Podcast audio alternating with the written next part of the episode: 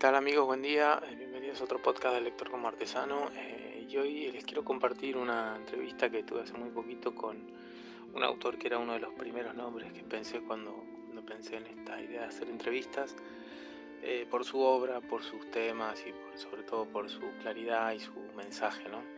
Me refiero a Pablo Capana, que es un referente dentro del, del mundo de la ciencia ficción como, como ensayista ¿no? y pensador pero a la vez este, desde hace muchos años eh, tuvo una impronta muy importante para pensar en lo que es la tecnología, la ciencia, la historia la ciencia y la divulgación.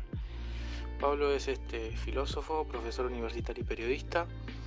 Escribió en, varios medios gráficos como Criterio, El Péndulo, Minotauro y Página 12. Y desde 1967 eh, está publicando libros enfocados en temáticas de ciencia ficción, en ensayos sobre mm, la tecnología, el vínculo de la tecnología en la humanidad, eh, algunos libros enfocados en la obra de Philip Dick o Ballard, este, entre otros. Así que mm, últimamente, desde más o menos el año 2009, está sacando libros con una regularidad de dos, cada dos años, eh, que son reflexiones sobre la realidad y la modernidad, ¿no? Conspiraciones, guías de delirios por modernos, eh, del 2009, 2010, Inspiraciones, historias secretas de la ciencia, del 2011, Maquinaciones, el otro lado de la tecnología, el 2016, Natura, las derivas históricas, y el 2021, Simulaciones, Simulación, Ilusiones y Fraudes.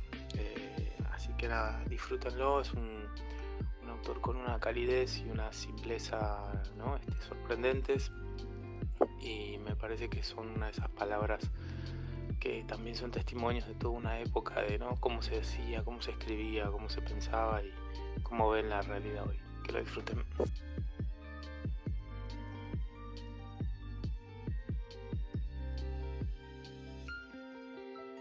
decía, sos una persona que es una autoridad en el sentido de todo lo que, las reflexiones que hiciste, los años de trabajo que tenés, las publicaciones, Hace un poquito charlaba con Carlos Abraham, no sé si lo ubicás, que ah. tiene un trabajo sobre las eh, revistas.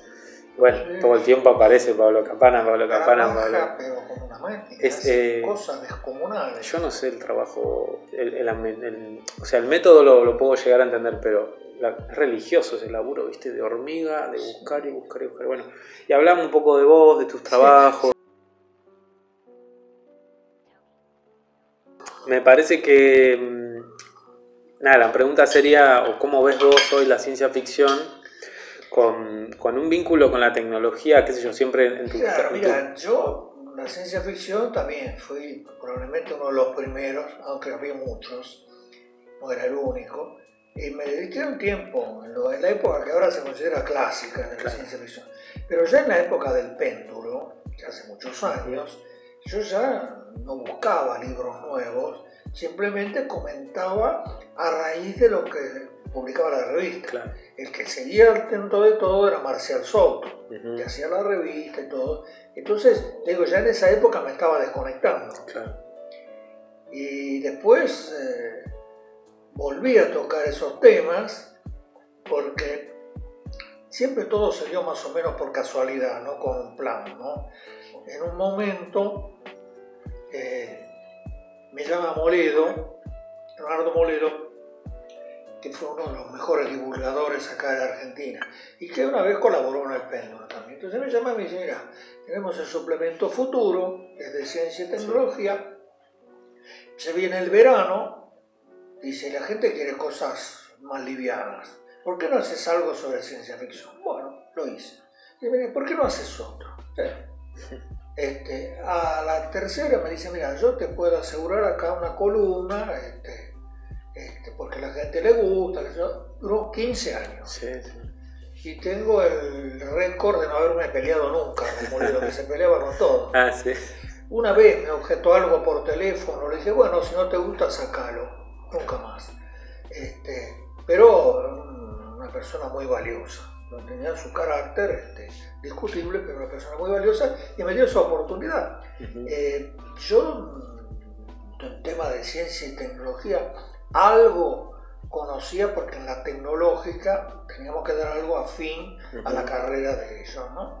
Eh, y después se dio la circunstancia que es un, efecto positivo de la dictadura, cuesta decirlo, cuando llega la dictadura, el, rector viene con la idea de que hay que cerrarla. Hacen todo el proyecto de cerrarla y un militar que era profesor este, intercede y dice, no, pero esto es muy importante, y evita que se cierre.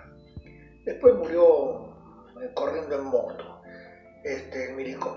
Eh, parecía una persona más o menos sincera y dijo, bueno, ustedes tienen que hacer nuevos programas porque en realidad era un caos los programas que había, porque cambiaron varias manos, entonces en un momento era todo tema revolucionario, después hablábamos de, del gremialismo, porque la retomó la CGT, este, eh, había un profesor que daba derecho romano, derecho en medio de ese caos.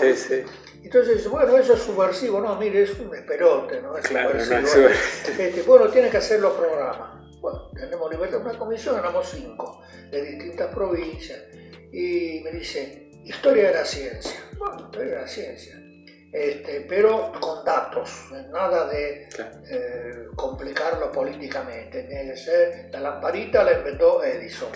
Bueno, está bien.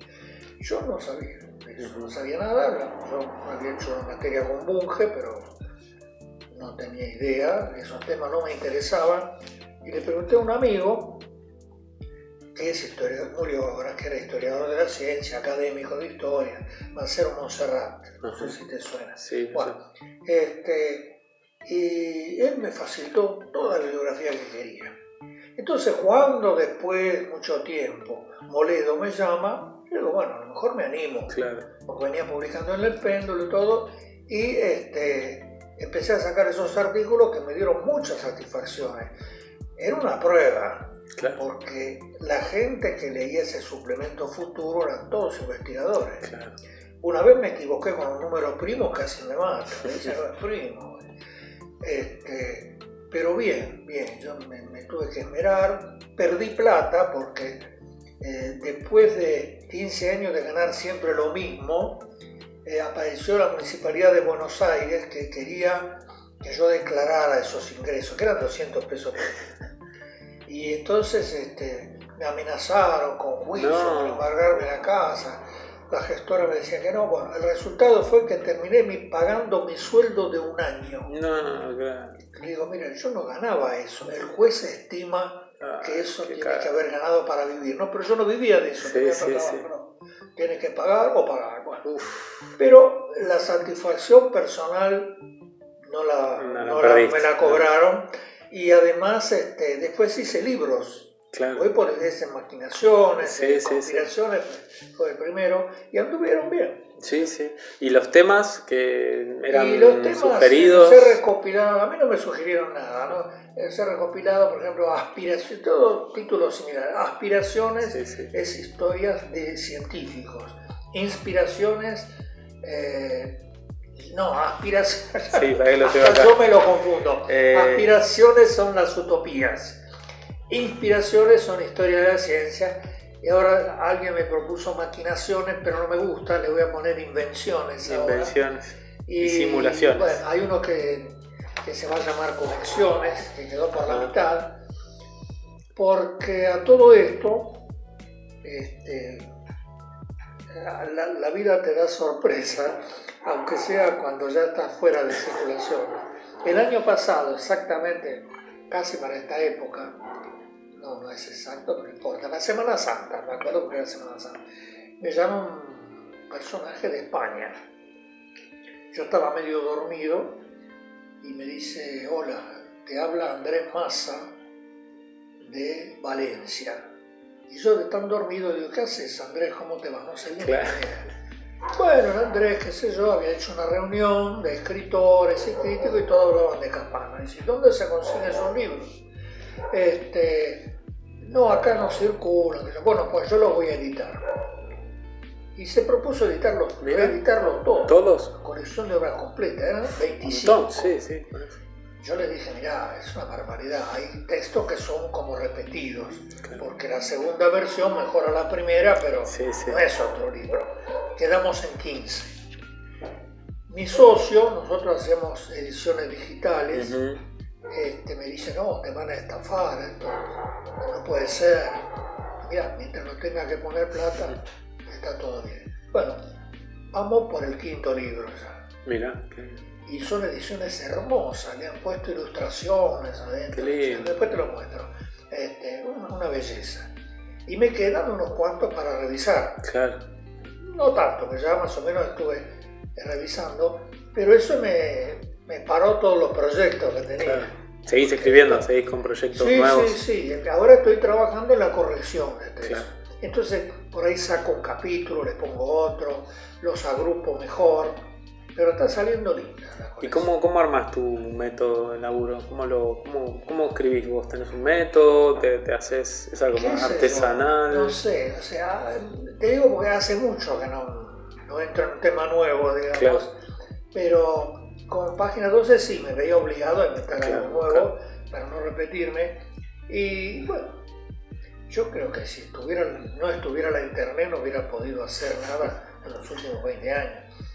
Todos protestamos contra las barbaridades que pasan en Internet, pero estamos dependiendo de eso. Sí, sí. Porque hoy en día la información te la regalan, sí, cosa que en la época que yo era joven no existía.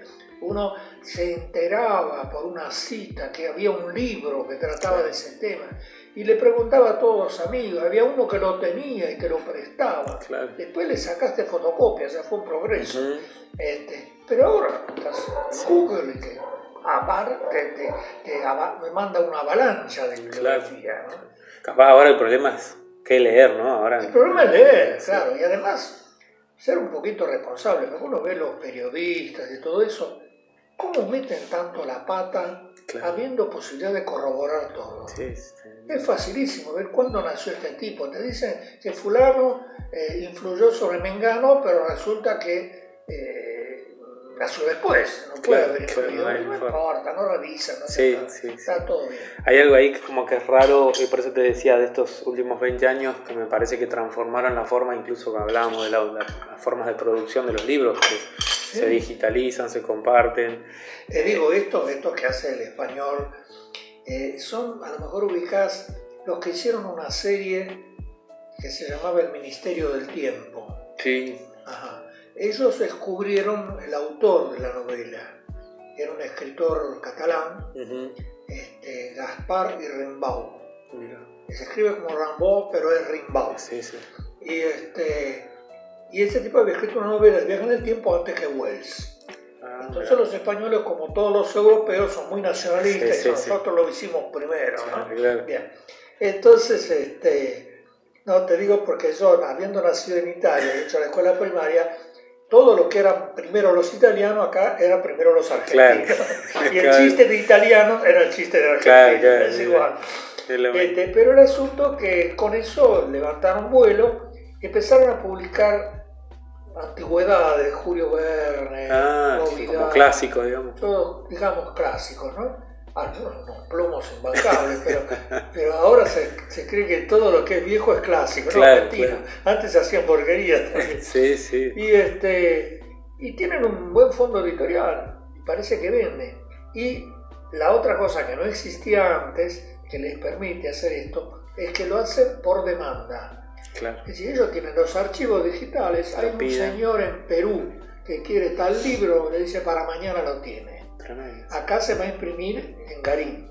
Ah, mira. Sí, sí, los que tienen, los que me mandaron de muestra, este, se imprimieron en Garín. Todavía no arreglaron para la venta en la Argentina, porque dice que no entendemos la política y la economía de ustedes. nosotros, tampoco, por favor. qué, qué gracia tiene. Claro, ¿Quién puede entender esto? mismo, ¿no? Claro, eso sí. Que está de moda. Este, y leí mucho, tomé apuntes, pero hace un año que paré todo porque estoy corrigiendo los libros. Claro, claro. Y te digo que a algunos les hago cambios importantes. Hay uno que salió en España, curiosamente, pero después se fundió la editorial que era Barral, nada menos de Barral. justo siempre los agarro cuando se están por morir. Y, y Barral lo había publicado ya, acá en Argentina casi no llegó, en España tuvo buenos comentarios, lo citan todavía algunos. Este, pero es un libro del año 73 y habla de la tecnología, del mundo del trabajo. Claro. Este lo querés editar, sí. Bueno, tuve que hacerle un prólogo Claro. explicando que se veía el mundo tiene? muy distinto. No le cambié las ideas, Sí. porque en ese momento se veía así. Hay unas burradas que han hecho grandes futurólogos. Por ejemplo, decir que China nunca iba a ser una potencia Claro. industrial, porque defendían al campesino. Mentira, Sí, sí. no pasó nada de eso. Sí, ¿no? Este, bueno, pero eso hay que reconocer que en esa época Eran la- las nadie ideas. conocía el futuro, punto. Claro. Entonces, no estoy eximido. Así que ese prá- prácticamente lo tuve que reescribir. Hay cosas muy rescatables, cosas de historia, todos los utopistas franceses, todo Claro. eso que se trataba ahí. Eso sigue siendo valioso, ¿no? Sí, sí, sí. pero este, era como hacer un libro nuevo, ¿no? Claro, claro, es un a desafío. pesar del prólogo. Así que la ciencia ficción fue quedando por el camino, Claro. pero ¿Y hoy qué lees? reaparece. ¿Qué lees? Además de, digo, si ciencia, ciencia ficción, digamos, está como ahí tranquilo, digamos, no es, no es una prioridad para vos. ¿Sos de leer otras Eh, cosas? Son muy erráticos, sí, lecturas muy erráticas. Ujú, Sí, sí, por ahí algo que descubro, que me recomiendan. Claro, Como ahora podés conseguir todo en formato digital, Claro, si no te gusta lo borrás. claro. Antes vos decías, bueno, me costó tanto ese libro, aunque sea lo tengo que, que terminar. que. Ahora lo borrás, otras cosas. ya ¿viste? está, ya está. No, te da una libertad todo esto increíble. Sí, sí, y me gustaba una idea del libro de maquinaciones, en un momento vos hablas de, bueno, como una transición, o sea, hay algo como filosófico que es el objeto y el ser humano tra- transformando la realidad, ¿no? Con un objeto, pero al punto de que ese objeto hoy está tan de manera simbiótica con nosotros que genera una nueva forma de Claro, el, el vinculación. argumento que se usan los transhumanistas es que ya más o menos somos todos cyborg. Claro, Te digo, yo tengo audífono, dentadura postiza, dos bypass y un stem. claro. Y me estoy olvidando algo. ¿no? Este, bueno, yo en otra época no hubiera vivido, Claro, estaría claro. enterrado, ¿no? Este, así que eso, eso es positivo. Ahora, de ahí es que nos vamos a convertir en robots, ya no estoy de acuerdo. Claro, un poco catastrófico, ¿no? Sí, Eh, sí. Pero digo, yo lo pensaba en el, en el punto, ahí hay, hay algo que me genera como entre un poco admiración y bueno, a ver qué pensás vos, pero digo, toda esta tecnología desde internet para acá, lo que hablábamos, ¿no? Como este boom donde hay redes sociales, donde yo subo cosas, compartimos, a la vez el mundo está cerca, pero a veces es esto, yo me pasa, no sé qué leer o no sabes de ese volumen de cosas que, Sí. que hay para mirar. Eh, antiguamente, te estoy hablando del siglo pasado, cuando yo era joven, existían los libreros, que eran unos señores que generalmente habían seguido varias carreras, no habían terminado ninguna, pero tenían una cultura variada. Entonces vos le preguntabas al librero y te recomendaba un libro, Claro. y por ahí era bueno. Ahora vas a una librería y te dice, a ver, buscan la computadora, Claro. no, ese no está, pero el que se vendió más es este otro. Claro, Y vos terminás comprando el otro más que por ahí es una porquería, pero bueno, no hay, no hay nadie que te aconseje. Los periodistas también en aquella lejana época hacían crítica de libros, pero de verdad, yo lo hice durante 30 años. La editorial te regalaba los libros, hacías el comentario, me hice la biblioteca con eso, sin gastar, este, pero hasta la opinión podía ser buena Claro. podía ser justa, digamos. Ahora uno sabe que todos los comentarios de libros en los diarios, todo pagado por las Sí, editoriales. sí. O, o le- leen la contratapa capaz. Yo y- llegué a ver, llegué a ver una editorial que te mandaba las críticas. Si usted quiere, ya tenemos Ah, ya críticas tenemos. hechas por un profesional. Claro. y Genial. después se debe haber generalizado eso. Sí, sí. Eh, no, y te quería preguntar era mm, la cuestión de, bueno, si vos, esta internet, ¿no? Esta máquina global de información, que era en algún punto, o sea, tam- siempre se busca, bueno, que, que- qué autor alguna vez lo soñó, lo dijo, lo, lo- creó. Eh, vivir en un mundo así, digamos, ¿no? En algún punto hay algo que a mí me genera como una sensación de limitación quizás a la imaginación. Claro, Saturación. claro, claro.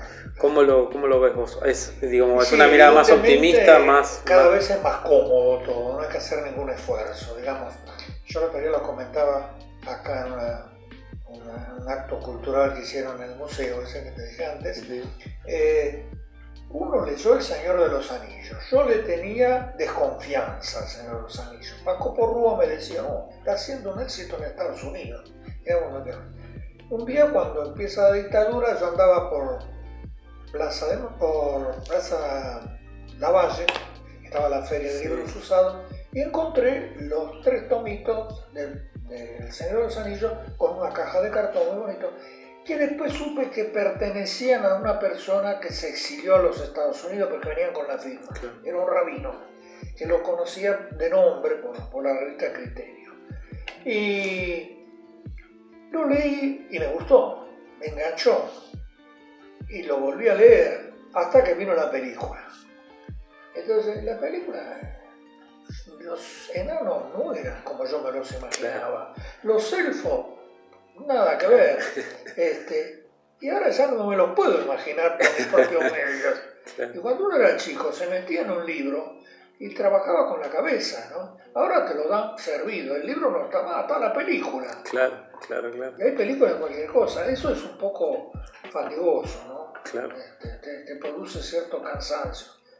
Yo todavía soy de los que imaginan, pero, pero no se fomenta eso. ¿Para qué? Si está la película. Claro, sí, sí. O bueno, o este sobreabundancia de imágenes. A mí me pasa que vos buscas Señor de los Anillos. Eh, va a aparecer gente, fans que hacen también versiones, que no está mal, digo, pero a lo que voy es todo el tiempo es una, a veces como, una intensidad, la cantidad de versiones que hay de Viaje a las Estrellas. Claro. Sí, sí, cada uno hace la suya termínenla y hagan algo nuevo. Aunque no sea tan bueno. ¿Te parece eso? Si hay lugar para lo nuevo en este mundo así. No hay mucho, no hay mucho lugar.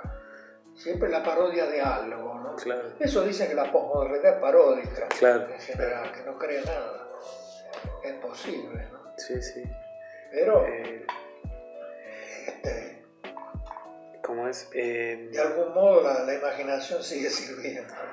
Para tener ideas originales claro, claro, dentro de, de, la propia cabeza. Uno ve cosas ya aberrantes con los libros.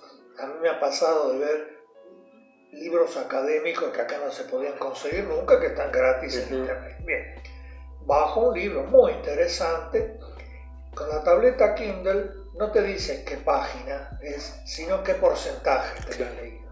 Y llegó al 40%, era muy interesante y de pronto termina.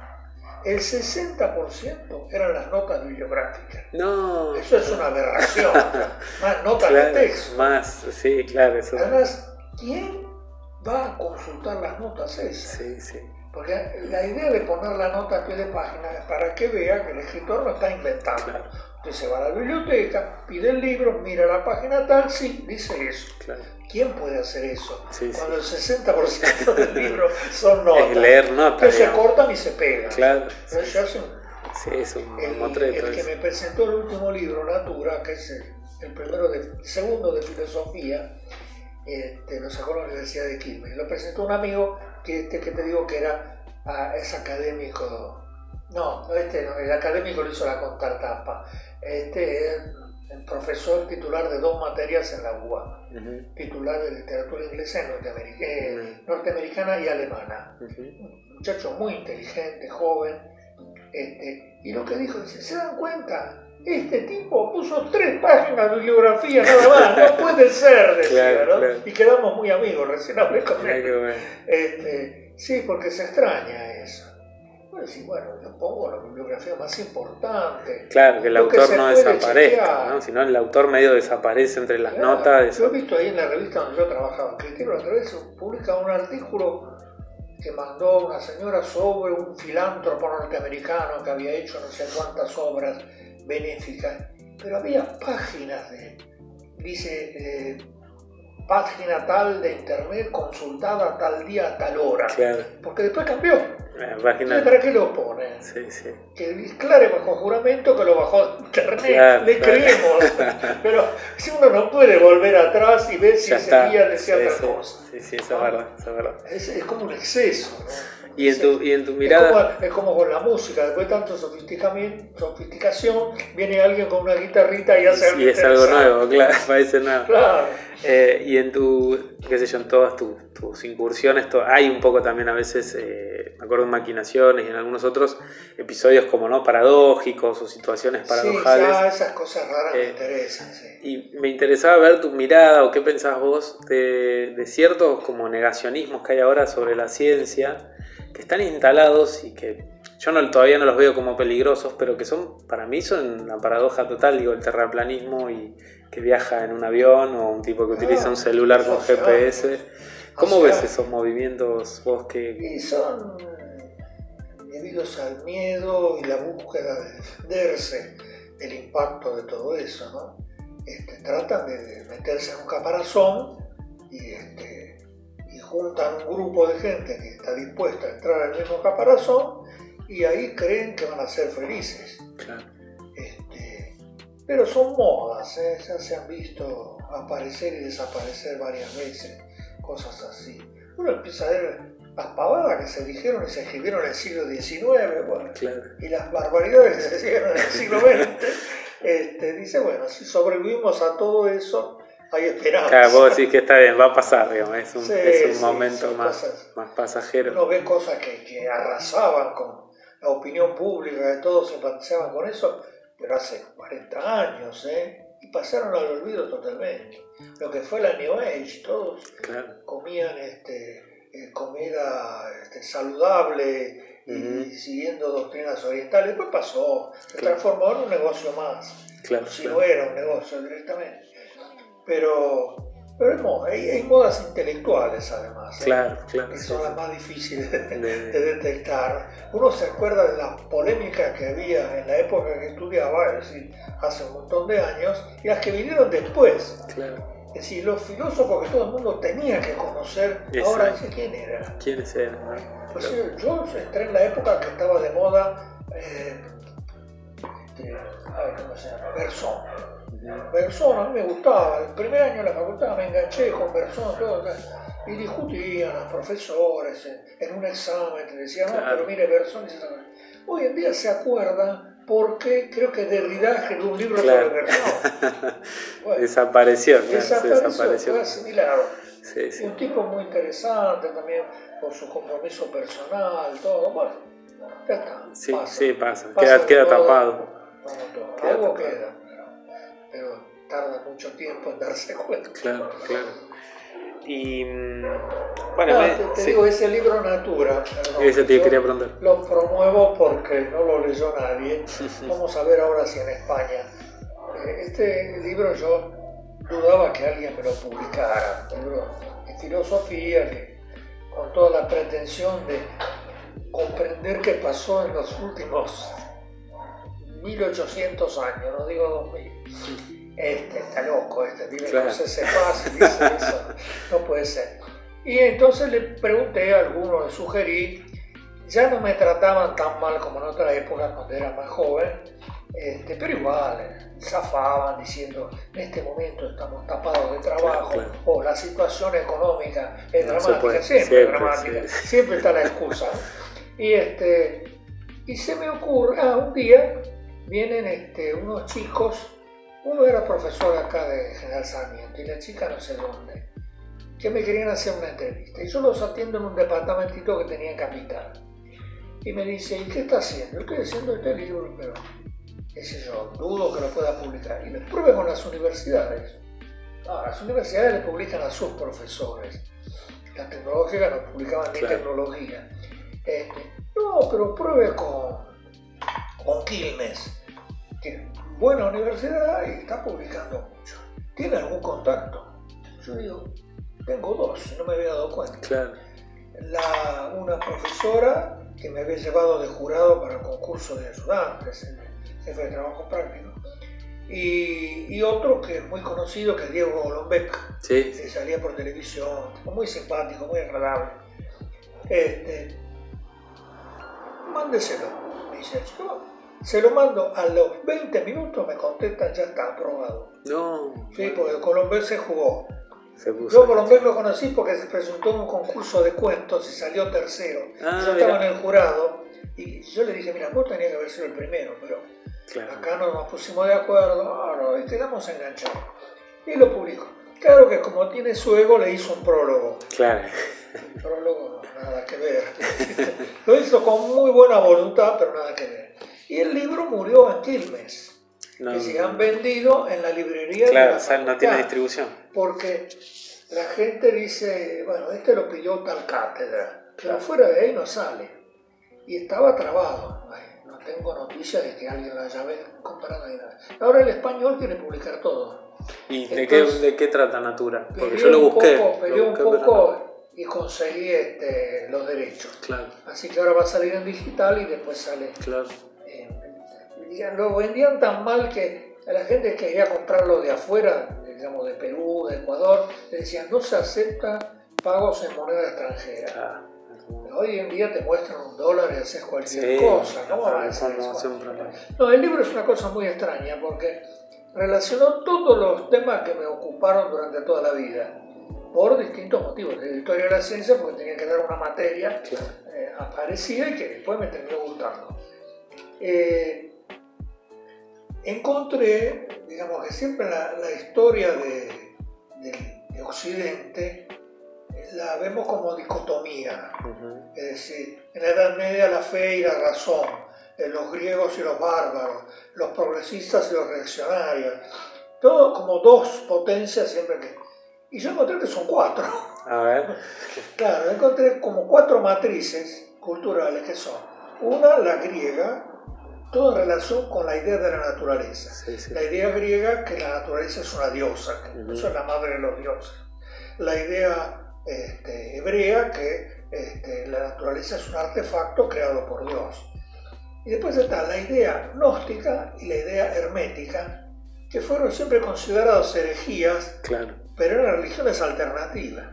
El gnosticismo diciendo que este mundo es un desastre porque lo hizo un dios chapucero. Claro. El verdadero dios está allá, lejos. Este, y la hermética, que es la raíz de todo el, la idea del progreso. Pues la hermética dice que Dios le dio las llaves al hombre para que haga lo que quiera con la naturaleza, que rompa todo, no importa porque está apoya el progreso. claro, está, habilitado. Y se da cuenta que eso venía de esos libros semi-mágicos, ¿no? Sí, sí. Y entonces la idea es que cada tanto fracasa una de estas ideas y van a la alternativa. Tenemos como cuatro opciones. Claro, como cuatro. Y que ahora estamos desde el nazismo para acá con la opción gnóstica. Gnóstica, claro.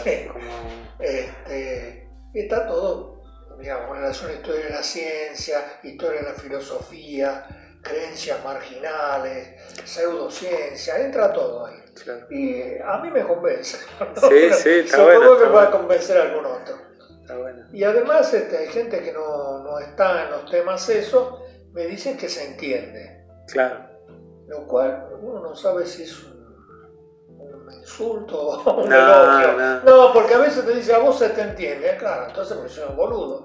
No, no, porque hay otros que son difíciles. Claro, no, me parece. pero no dicen nada, lo dicen en difícil. Sí, yo creo que es eso, tú tenés como una vocación de contar. yo no, no, me propuse ser escritor, salió solo, pero como tuve la experiencia positiva de dar clases, primero en una escuela técnica y después en una universidad, en una facultad de, de, tecnología, de ingeniería, yo me tuve que poner en la posición del alumno.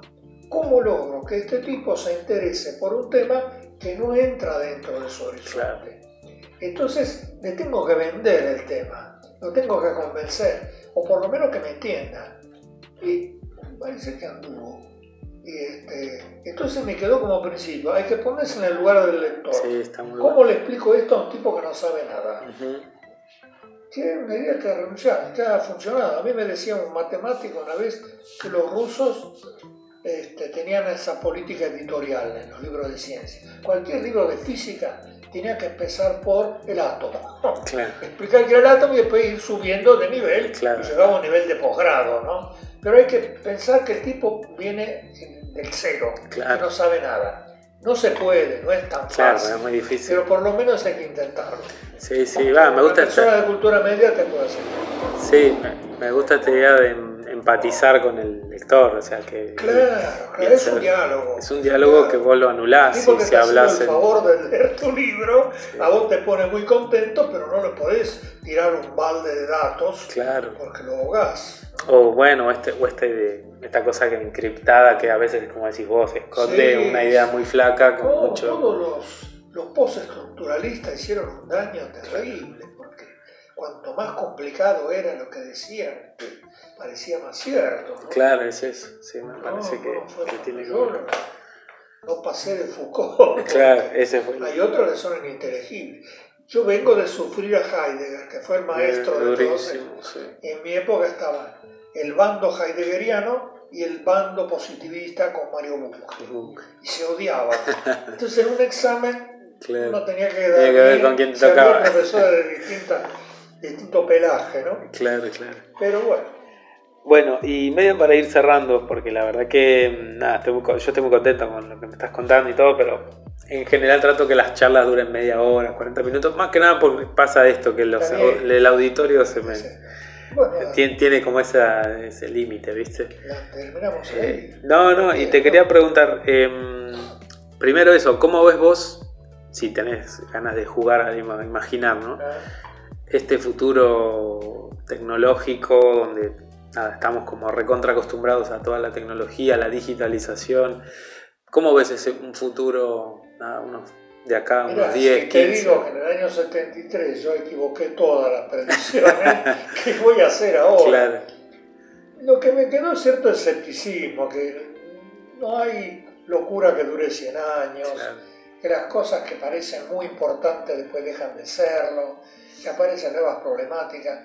Ahora, lo más reciente, el factor inesperado, este, son las epidemias. claro. Han vuelto las epidemias. Parecía que teníamos el dominio de todo. Y me acuerdo que en los años 50, en un museo de Grecia, habían puesto un mosquito, porque con el DDT se iban a Ya está, acabar los mosquitos. Siguen picando este, entonces, qué sé yo, eh, lo- los que parece que ahora no tienen salida, a lo mejor aparecen por otro lado. Y esto de las, de las epidemias le dio un golpe muy serio a las comunicaciones, ujú. porque todo se hizo virtual, que no es lo mismo No, presencial y, este, y obligó a la gente como a quedarse más arraigada cuando estaban en pleno movimiento. No sé qué consecuencia va a tener eso. Probablemente no siga un progreso indefinido. Probablemente haya, haya un corte. No espero que no sea una gran crisis mundial porque eso sería dramático, pero, pero van a cambiar muchas costumbres. Incluso esta generación última, eh, explicaba viendo ayer que 200.000 chicos abandonaron la escuela sí, secundaria. sí, tremendo. Esta generación va a quedar muy herida por, por la pandemia y las crisis económicas y todo. Y este, hay que confiar en que aparezca gente creativa que busque soluciones para eso. Porque parece como que se cerró un ciclo. Claro. A lo mejor no. A lo mejor es parte de un proceso más largo y uno no ve dónde termina. Pero me da la impresión de que eso va, va a marcar un punto de inflexión. Y, y volviendo a tu idea ¿no? de, de naturaleza, ese punto de inflexión puede llegar a afectar esa forma de pensarnos parte de la naturaleza o seguís que el escepticismo Sí, va a ser eso, un poco... eso, no sé, no sé cómo va a evolucionar. Aparentemente ahí saco algunas conclusiones en el libro, pero son muy hipotéticas. Claro, claro. No sé cómo va a evolucionar. El tema es que ya la naturaleza no impone miedo. Ujú, ¿eh? Yo viví una época, te digo, porque uno ya yo viví 83 años, vio algunos cambios. Cuando yo era chico, estaba en Italia haciendo la primaria, hice toda la primaria esa, y después la completé acá con quinto y sexto. ¿no? Este, se hablaba del Mato Grosso como si fuera el planeta Marte. Claro, Nadie había estado había. nunca ahí. Y había una historia que circulaba en todos los diarios de un explorador inglés, Fawcett, que se había perdido en la selva y nunca más volvió. Y, este, y había encontrado una civilización perdida, Claro. como en las novelas. Y hoy en día está lleno de villas y de barrios este, modestos. No queda ni un arbolito. Claro, claro. Es terrible. Entonces, la, la, naturaleza no impone miedo. Más bien da lástima. Por eso los economistas la quieren, los este, ecologistas la quieren cuidar. ¿no? Este, no es una, una potencia temible. Y cada tanto demuestra que todavía tiene músculo. Claro. Te manda una inundación, te manda una epidemia. La, pandemia, yo al principio traté de hacer un artículo sobre eso que lo saqué en mi página. Yo creo que la pandemia es un producto de la globalización, porque antes eh, todas las epidemias grandes nacieron en China, por la promiscuidad con los cerdos que eh, están cerca de las casas, contagian este, y, quedaban en China. Había una región que sufría una catástrofe por un virus, pero no había tanta gente que iba y venía. Ahora un tipo se contagia, ahora están con el, mono. Viruela, la viruela del mono. que lo trajo un turista. Pero bueno, hay gente que va y viene todos los días y circula más las enfermedades. Eso es algo que no habíamos previsto. Sí, sí. Pensábamos que estaría todo Sí, todo controlado. Incluso hay cosas raras. Un amigo mío que es biólogo, este, en la Universidad de San Martín, que también escribía en, el suplemento futuro, escribió un librito demostrando que los antibióticos ya no hacen nada. Porque se ha abusado tanto de los antibióticos. Uno le, le dolía el codo y se tomaba un antibiótico por la duda. Entonces estamos todos inmunizados. Sí, sí. Sí, resisten y más es una consecuencia del progreso que le pone límite. Sí, sí, tal cual. No sé, yo no voy a estar para ver, pero este, sería interesante. Sí, sí, sí, sí. sin duda, va, eso me parece lo, lo, que en tus textos siempre está. Eh, lo nuevo también se abre, se abre camino, la, novedad aparece, a veces algunas cosas ¿no? vuelven a aparecer, ¿no? esto que señalas vos, con ideas que vuelven a aparecer o que adquieren otras características, pero se mutan.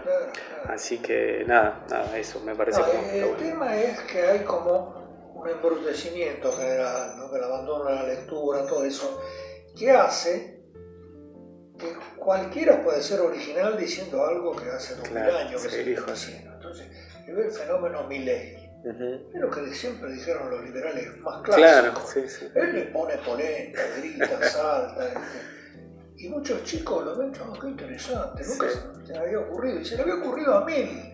Sí, sí. Pero hay como una atracción por la novedad. Este, yo no sé si es bueno o malo, pero, pero el tema es que funciona en base a la ignorancia. Sí, funciona. Es como una hoja en blanco que se, ¿viste? todo siempre se arranca de cero. Sí, pero algo dice que el país lo ciego, el toro Claro, tal cual, sí, sí.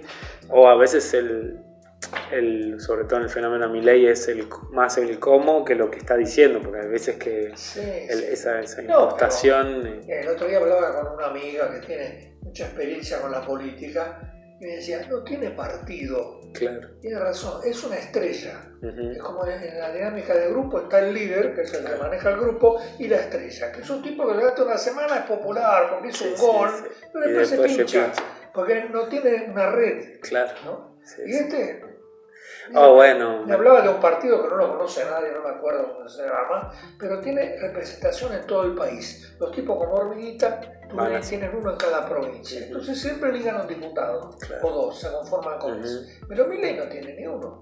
¿Qué ministro va a poner? Claro. Si confía en sí mismo, nada más. Lo va a hacer. Digamos, son fenómenos Bolsonaro.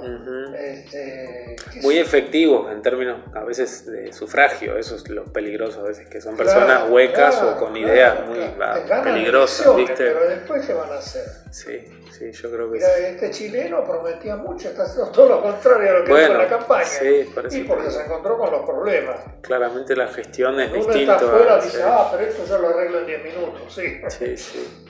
Sí, sí, y sobre todo cuando esto que decimos, hay como un recetario que se repite y que siempre es el mismo, pero... Son eslogans. Claro, viste. Eh, pero hay que ver con qué realidad tenés que trabajar. A mí me tocó la desgracia de trabajar nueve meses en el Ministerio de Educación. Ah, sí. ¿Nacional o ¿Eh? provincia? Nacional, ah. nacional. Cuando Yach fue ministro en la época de la Rúa, que duró seis meses, creo. Claro. Fue, se fue él y después se fue Chacho Álvarez y se pinchó Sí, todo. sí, se fue ahí la Y corrida. este, yo veía lo que es eso, pero aunque venga un genio, Sí. ahí no funciona. Porque los empleados vienen a las 11 de la mañana y dicen, ¿qué hay que comer hoy? Entonces empiezan a buscar, ah, sí, trae lucro, lucro, lucro, lucro patrio. bueno. Claro. Y nadie hace nada. Yo un tipo, un empleado que tenía ahí, eh, le pedí este, que me sacara 30 fotocopias. Yo, no, pará, 30 fotocopias. Mañana te hago la mitad. Oh, y todo, sí, claro. Y había dos bandos que se serruchaban el piso uno al otro. Sí, eso es tremendo. Y no se puede gobernar así. Sí. Ninguna Esto se política. deterioró muchos años, todo entraba por recomendación de un pariente, de un vecino, de un caudillo, y no pusieron gente capaz. Claro. Y el que es capaz espera el momento de irse y se va. Sí, sí. Entonces vos subís con las mejores ideas, pero te encontrás con una máquina oxidada que no funciona. Tampoco lo podés echar, porque creas un No, problema. se puede, claro. Es dificilísimo. Sí. Yo no quisiera ser político, salvo por lo que ganan. ¿no? Claro, sí, sí. Eh, bueno, Pablo, la verdad te agradezco un montón. Eh,